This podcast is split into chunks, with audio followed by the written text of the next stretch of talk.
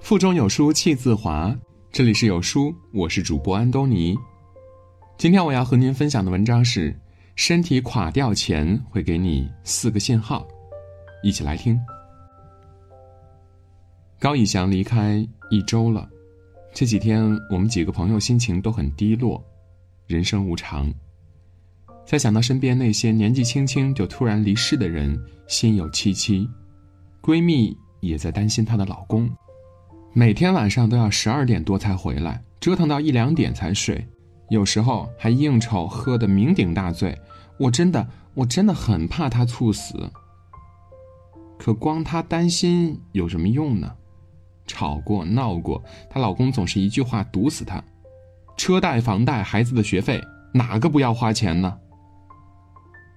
每一个蹒跚前行的人都背着家庭责任这层重重的壳，必须得奋力前行。只是，很多人走着走着就忘了背负责任的本来意义。犹如叔本华所说的，人类所能犯的最大的错误，就是拿健康来换取其他的身外之物。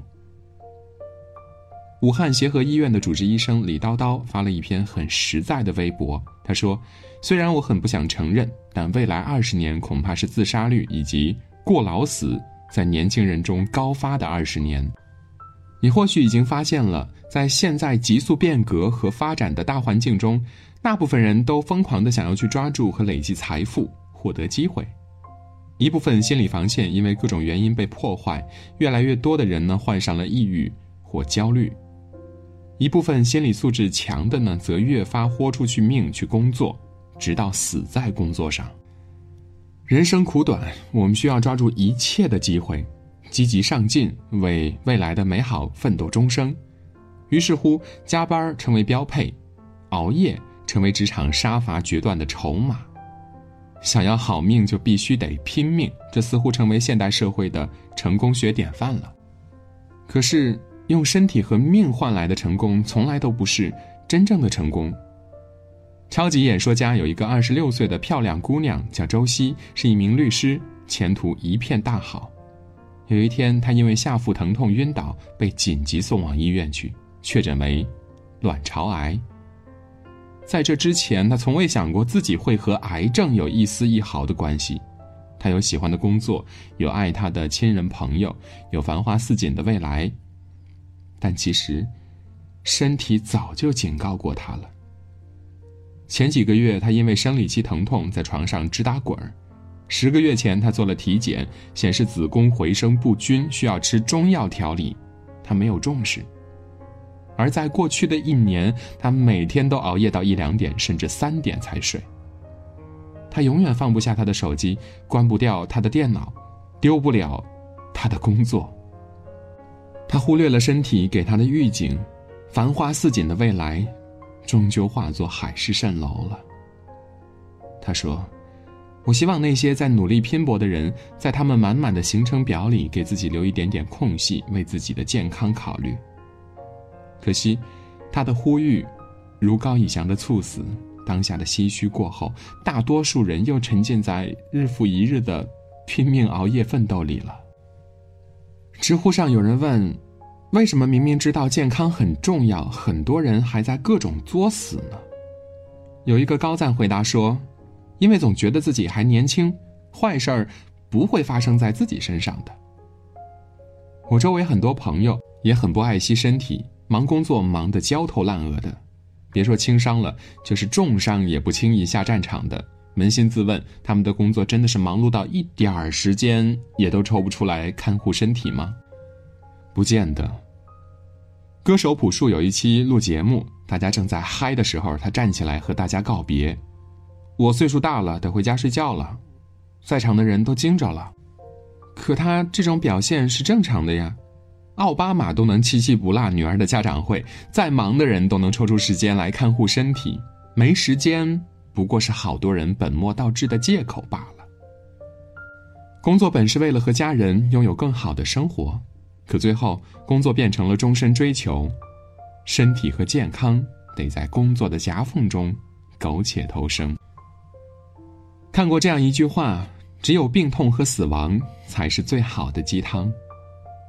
没有经历过生死病痛的人，无法理解身体健康对自己、对家人来说是多么可贵的财富。网络上一位工程师分享了他的故事：为了提前还房贷，他特别拼。有一回，他连续熬夜一周，在重度神倦乏力下，晕倒在家了。事后他说：“那天早上，媳妇儿撕心裂肺的哭声，我这辈子都忘不了。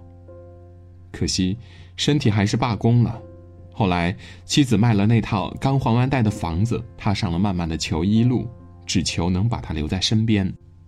如果早知道房贷慢慢还，身体好好养，是不是可以和妻子顺利牵手到白头呢？可惜，很多事情没有如果。很多人没有感受生离死别，就无法体会身体健康带来的平淡生活有多妙。我的一位朋友是全职妈妈，兼职做自媒体。她每天带完孩子、做完家务，都到晚上十点多了。即便再累，她也坚持日更。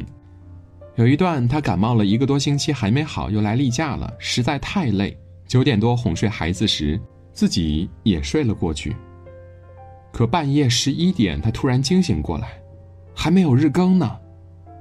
在温暖的被窝里挣扎片刻，他爬起来追了篇热点稿。更完已经是半夜两点，他精疲力尽的躺下了。那篇更文并没有给他带来多少粉丝，却让他差点没了命。第二天起床，他天旋地转，下身血崩的湿了整条裤子。幸好老公及时把他送到医院去，才捡回了一条命。那之后，他每晚早早和孩子一起睡。他说。